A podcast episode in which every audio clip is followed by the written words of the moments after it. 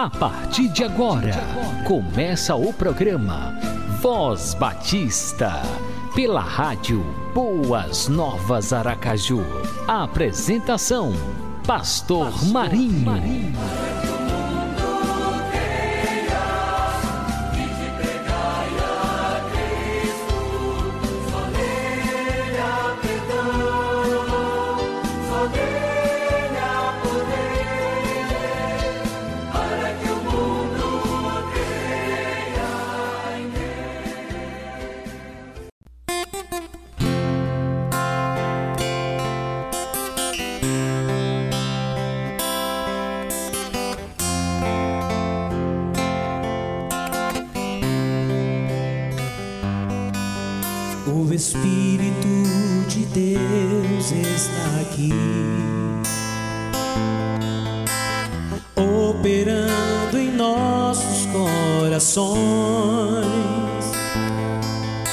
Trazendo sua vida e poder, ministrando sua graça e amor.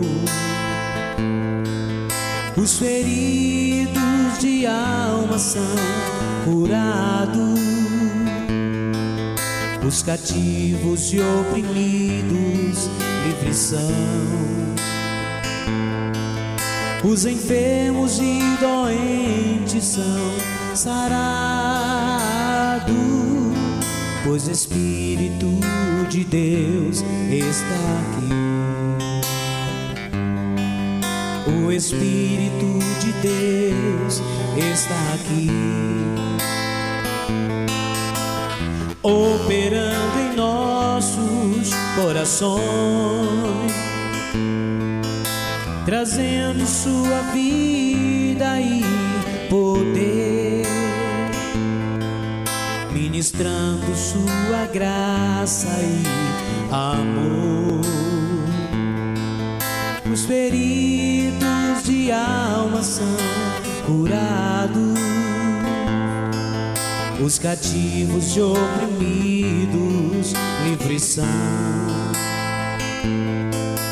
os enfermos e doentes são sarados, pois Espírito de Deus está aqui. Pois Espírito de Deus está aqui. Pois Espírito de Deus está aqui.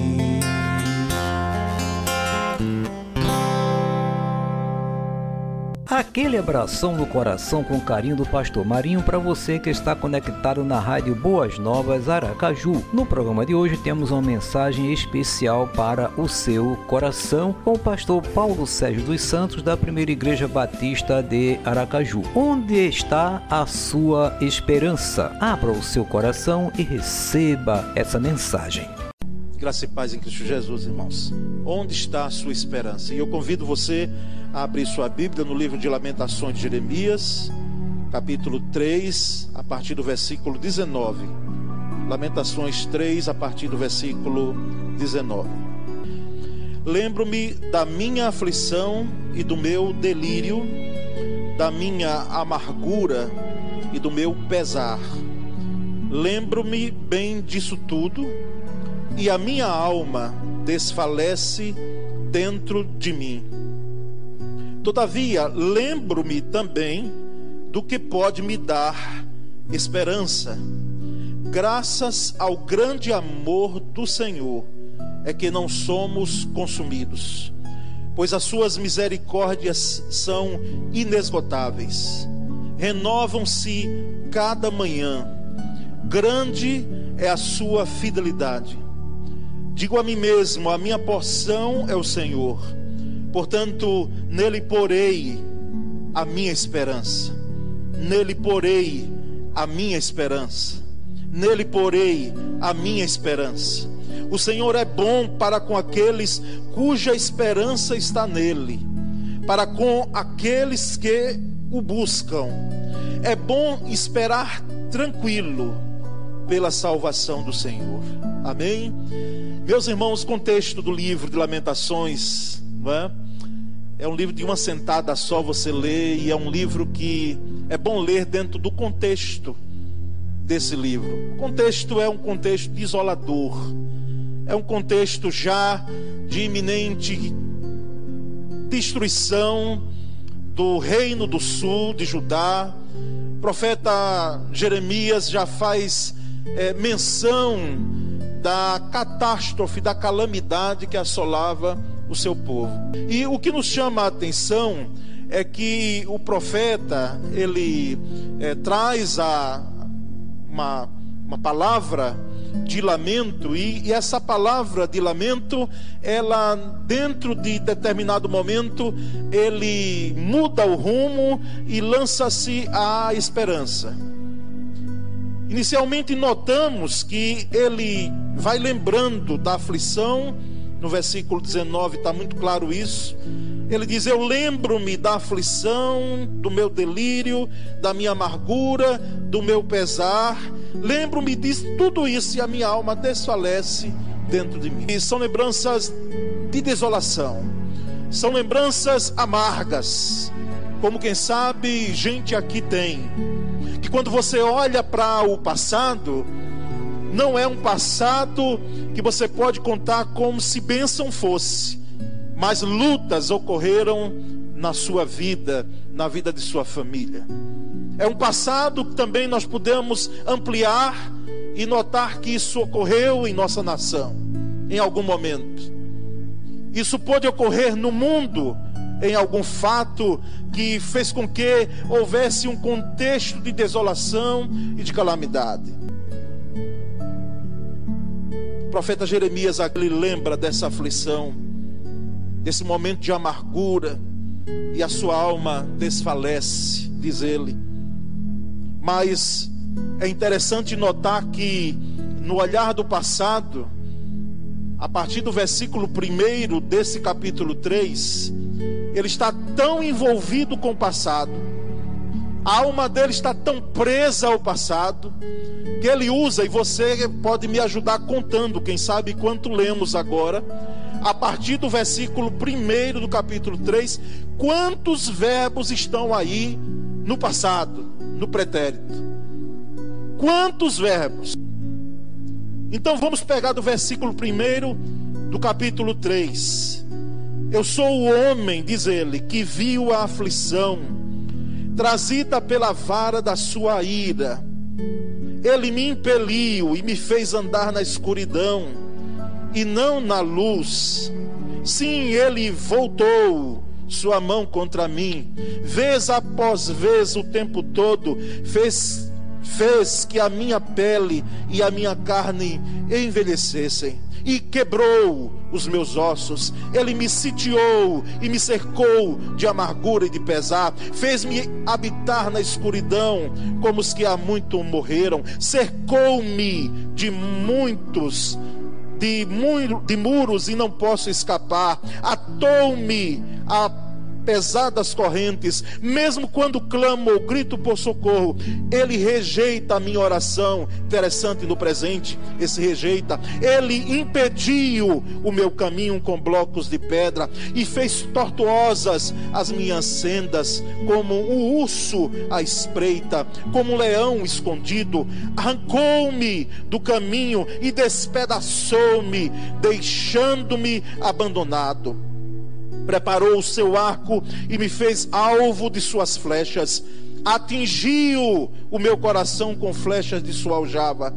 Tornei-me objeto de riso de todo o meu povo nas suas canções. Eles zombam de mim o tempo todo. Fez-me comer ervas amargas e fartou-me de fel. Quebrou os meus dentes com pedras e pisoteou-me no pó tirou-me a paz, esqueci-me o que é prosperidade. Por isso digo: meu esplendor já se foi, bem como tudo o que eu esperava do Senhor.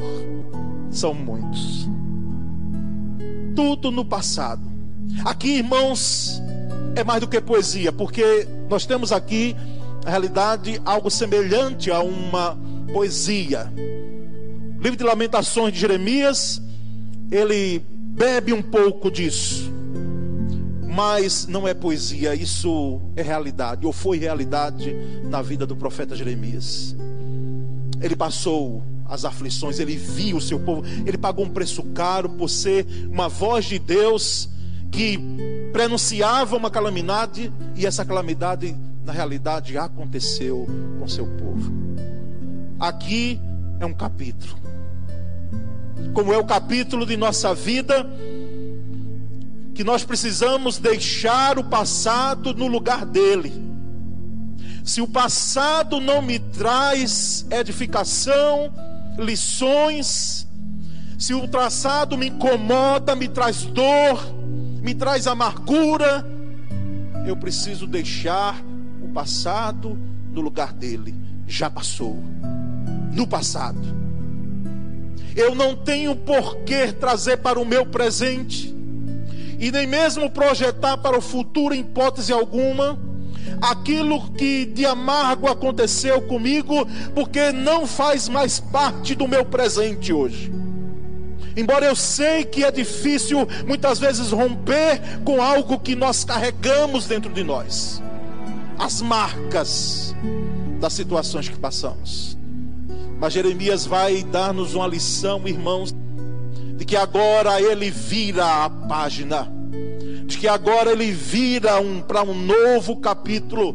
Ele agora, ele coloca o seu olhar em um novo momento da sua vida. Muito bem propício para esse ano, porque entendemos que as coisas ruins que nós chamamos, que as coisas amargas, os fatos amargos, as situações desesperadoras que passamos, as frustrações, e tudo quanto hoje nós podemos entrar nesse novo ano, como que cá levando essa mala sem alça dessas situações, nós precisamos virar a página. Nós precisamos processar uma mudança. Na realidade, ele agora, a partir do versículo 21, todavia lembro-me também do que pode me dar esperança. Não apenas a lembrança das situações amargas, mas agora voltar o seu olhar para o que pode dar esperança. Agora ter oportunidade de focar a sua mente naquilo que pode trazer esperança. E ele diz: Eu lembro eu lembro das situações amargas, mas eu lembro também, eu lembro também daquilo que pode me dar esperança. E o que é que pode dar esperança? Onde é que nós devemos colocar a nossa esperança? E aí ele começa no versículo 22, ele diz: Graças ao grande amor do Senhor, é que não somos consumidos. Primeiro, coloque a sua esperança focada, centrada, depositada, firmada no grande amor do Senhor. No grande amor do Senhor. Meus queridos, Deus não nos ama pouco. Deus nos ama a tal ponto de, mesmo que nós possamos não compreender na sua plenitude esse amor, a sublimidade do amor dele. Ele não nos deixa de amar. Nós sabemos que esse amor é real, não foi um amor teórico, foi um amor que foi expresso e a maior expressão dele foi na cruz do Calvário através de Cristo Jesus. Então vamos pôr a nossa esperança no grande amor do Senhor. Graças ao grande amor do Senhor é que não somos consumidos, pois as suas misericórdias são inesgotáveis, renovam-se cada manhã. Segundo, ponha a sua esperança nas misericórdias do Senhor, porque elas são inesgotáveis elas são renovadas a cada manhã.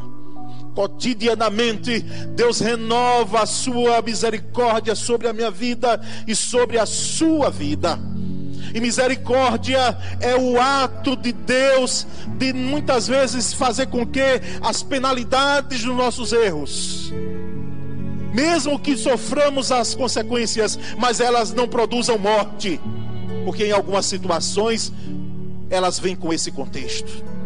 Contexto de morte mas Deus por misericórdia, ele faz com que a situação ela cesse, ela mude o contexto, ela traga a renovação da misericórdia maravilhosa, esplendorosa de Deus diariamente para a sua vida.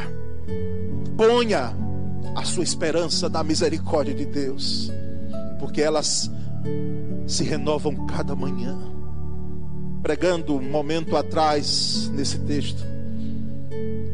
Eu estava dizendo: cada vez que você abrir os seus olhos na manhã, naquele dia, seja de chuva, seja de sol, seja o dia que a sua noite foi aquela noite de insônia terrível, porque os problemas, as dificuldades, não faziam com que a sua mente descansasse nas promessas de Deus, quem sabe mas ao amanhecer de um novo dia, você saiba claramente de que a misericórdia do Senhor está lhe alcançando ali. A misericórdia do Senhor, a misericórdia do Senhor, são a causa de não sermos consumidos.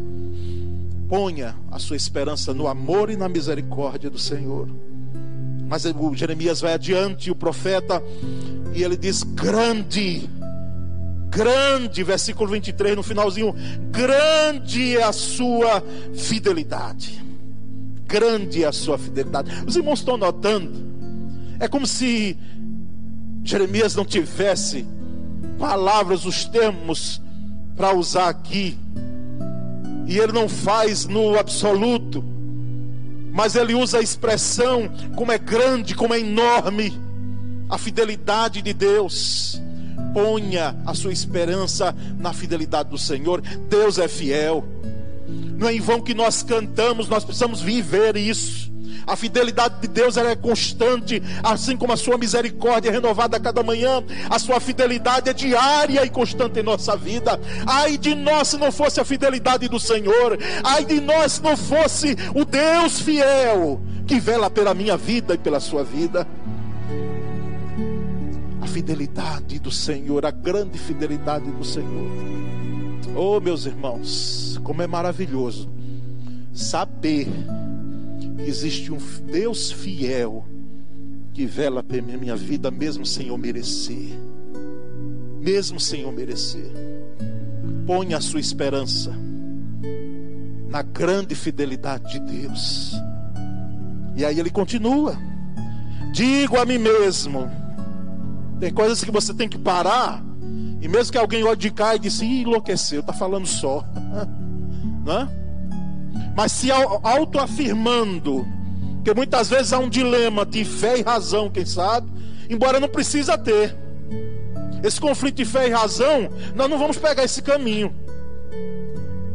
Mas às vezes é preciso dizer para nós mesmos, autoafirmarmos, declararmos algumas situações da nossa vida em relação à pessoa de Deus. E ele vem e diz: Eu digo a minha, a minha alma mesmo, a minha porção é o Senhor. A minha porção é o Senhor. Em um contexto, irmãos, onde a famigerada teologia da prosperidade que está passando, vai passar, vem uma outra pior infelizmente. Onde a porção maior são coisas materiais, por mais importantes que sejam. Onde a porção maior é isso, é aquilo, são bens. Algo que vai ficar, ninguém leva.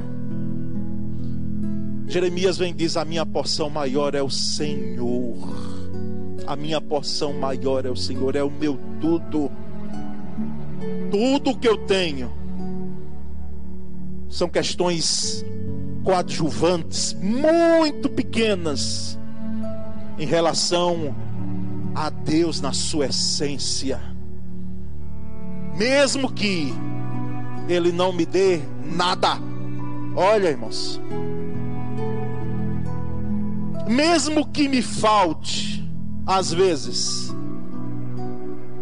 situações do dia que eu preciso, embora uma promessa, bem uma promessa, relatando lá em, não apenas no livro de Salmos, mas em outros textos, de que nós precisamos olhar para o lírio dos campos. E em Salmos diz que nunca vi um justo, dizia o salmista, mendigar o pão.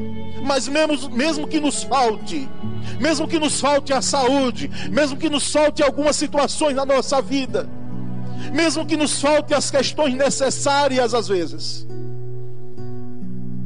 mas a nossa porção maior é o Senhor. Por isso que você não vai entender, se você não conhecer o pastor, você não vai entender o que o salmista disse no Salmo 23, versículo 1. O Senhor é o meu pastor, e nada me faltará. Sabe o que ele quis dizer? O Senhor é o meu pastor e de nada eu tenho falta, porque o meu pastor é o meu tudo. Essa é a ideia do texto. O meu pastor é o meu tudo. Eu estou plenamente satisfeito. E diga-se passagem que Deus não está para satisfazer a minha vida. Mas eu estou satisfeito com Deus porque Ele é o meu tudo. O meu pastor é o meu tudo. Portanto, eu vou dizer à minha alma: alma, a sua porção maior é o Senhor.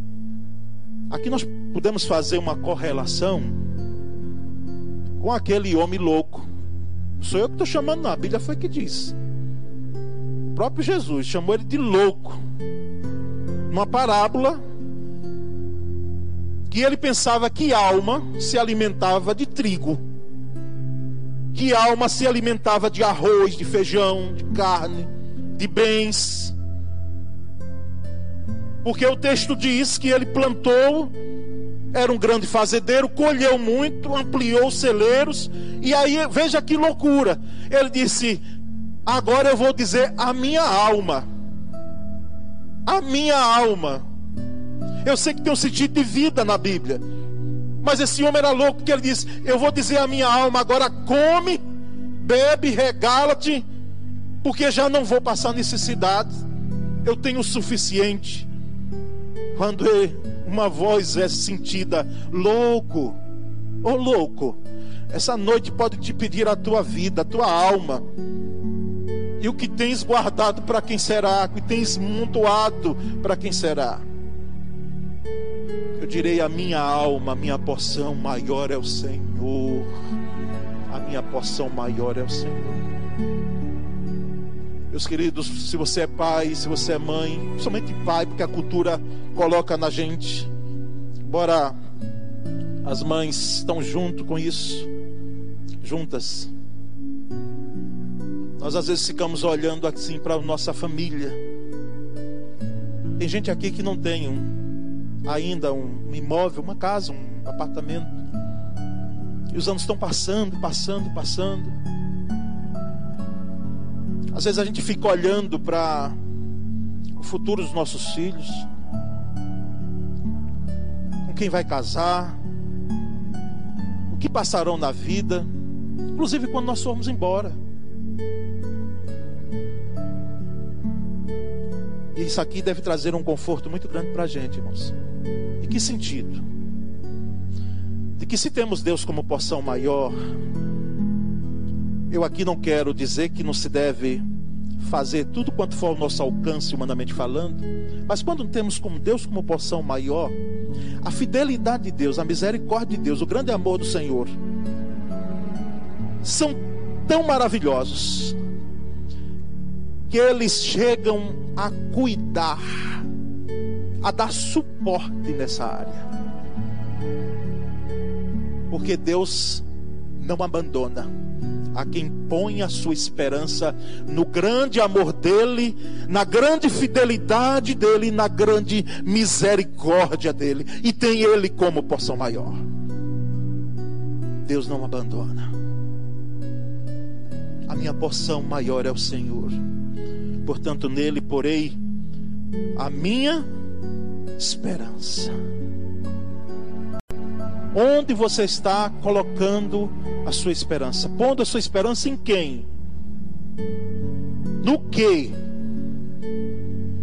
Jeremias, com seu coração voltado para essas grandiosidades que ele narra do amor do Senhor, da misericórdia do Senhor, da fidelidade de Deus, tendo Deus como porção maior, ele disse: Portanto, nele porei a minha esperança. A minha esperança está no Senhor. A minha esperança estará firmada no Senhor. A minha esperança estará assentada no Deus, no meu Senhor, que é a minha porção maior. Portanto, nele porei a minha esperança. E aí no versículo 25, ele diz: O Senhor é bom para com aqueles cuja esperança está nele, para com aqueles que o buscam. O Senhor é bom, é bom. A bondade de Deus.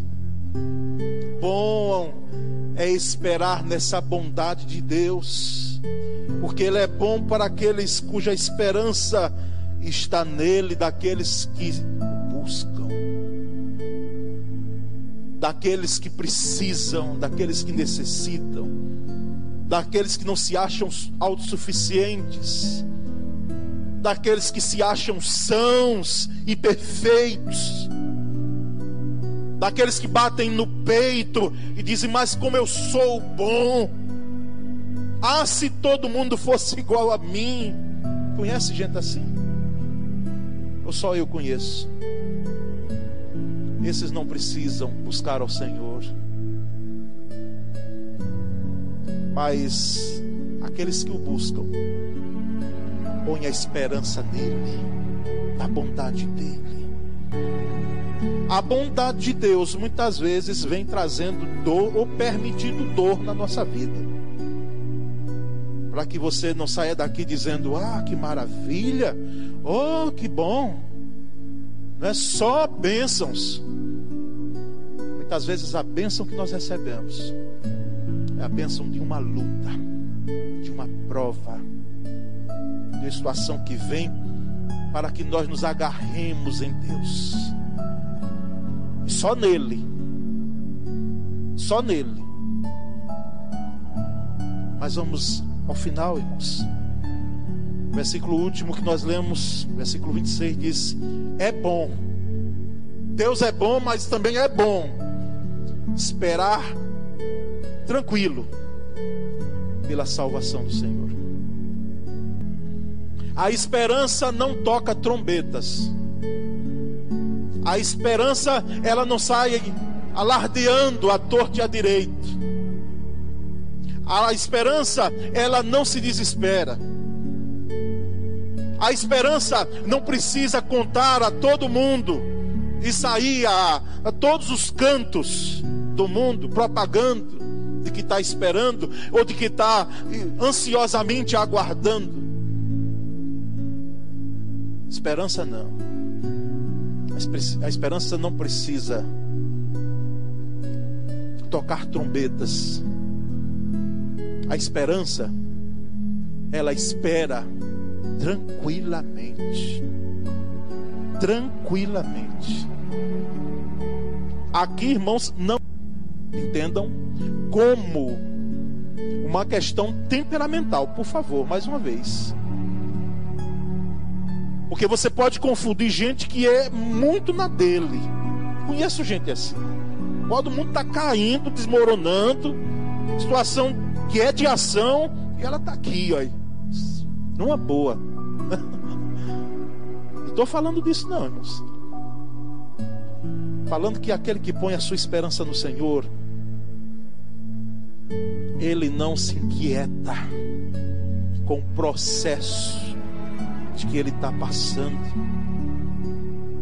Ele aguarda tranquilamente, quietamente e às vezes até silenciosamente. Calado.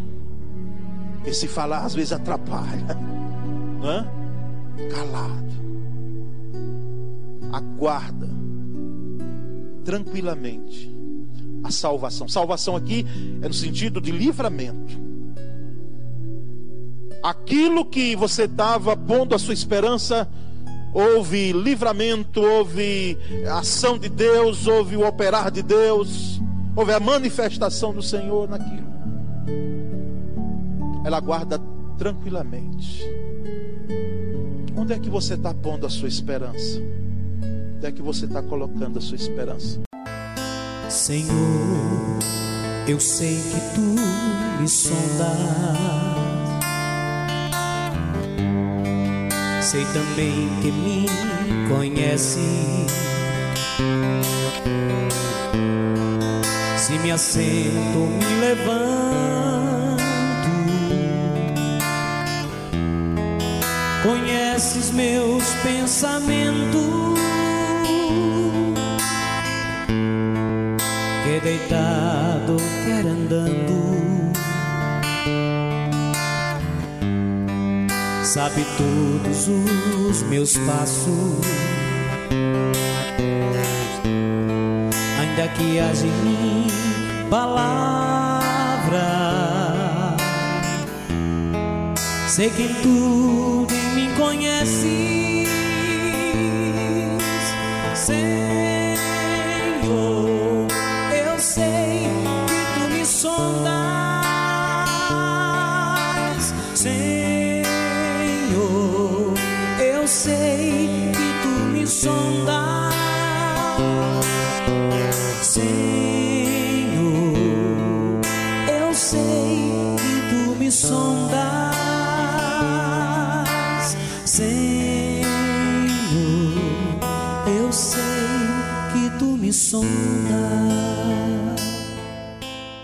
Obrigado, Senhor, por mais um programa Voz Batista. Obrigado pela vida de cada amigo ouvinte. Continua abençoando, sustentando, guardando, fortalecendo, livrando das astutas ciladas do maligno. Ó oh Deus, tu és a nossa esperança. Sim, Senhor, o nosso amanhã pertence a ti e hoje estamos confiantes Estamos confiando, Pai, na tua providência, mesmo, ó Deus, em face de todo este clima que estamos vivendo, dessa pandemia, desse coronavírus que nos ameaça a cada dia. A nossa confiança está depositada no Senhor. Pedimos-te, ó Deus, que tenhas misericórdia das famílias que perderam os seus entes queridos e também das famílias que estão apreensivas porque os seus familiares estão internados, entubados, outros em casa, doentes, infectados. Ó oh Deus, cobre-nos com teu sangue, ajuda-nos a estar com a nossa esperança inteiramente no teu poder e na tua providência, porque cremos, Pai, que logo, logo esse mal vai ser debelado, vai, ó Deus, ser banido da face da terra. Clamamos ao Senhor pela vida do pastor Gilto Aquino, da sua irmã, da sua mãe, irmã Marinalva, ó Deus, da sua irmã, professora Nelma, do pastor Valdir, da sua esposa, Senhor, pastor Jabes Nogueira, tenhas compaixão do teu servo, Senhor, da sua esposa, irmã Ideia, esteja sustentando nesse tempo de tantas lutas e provações, ó Deus, abençoa também o pastor Geval, que já passou por muitas cirurgias, e com esses, Pai, tantos outros que estejam doentes, com qualquer outra enfermidade e, sobretudo, com esse coronavírus, Pai, tenhas compaixão de todos e opera, Senhor. Concede saúde, restaura, Pai bendito, a saúde de cada um, para a honra e para a glória do teu santo nome. Abençoa, Pai bendito, as autoridades constituídas, que todos estejam buscando no Senhor sabedoria para estar administrando toda essa situação nesse tempo. Abençoa, portanto, os governantes, os legisladores, os integrantes dos tribunais. Ó oh, Deus, abençoa todos, todas as autoridades espalhadas em toda a superfície da terra, pois a tua palavra, a tua palavra nos manda orar pelas autoridades constituídas. Então abençoa a todos, guarde e protege a todos nós. Oramos no nome de Jesus. Amém e amém. Eu sei que tu me sondas. Senhor, eu sei que tu me sondas, Senhor, eu sei que tu me sondas.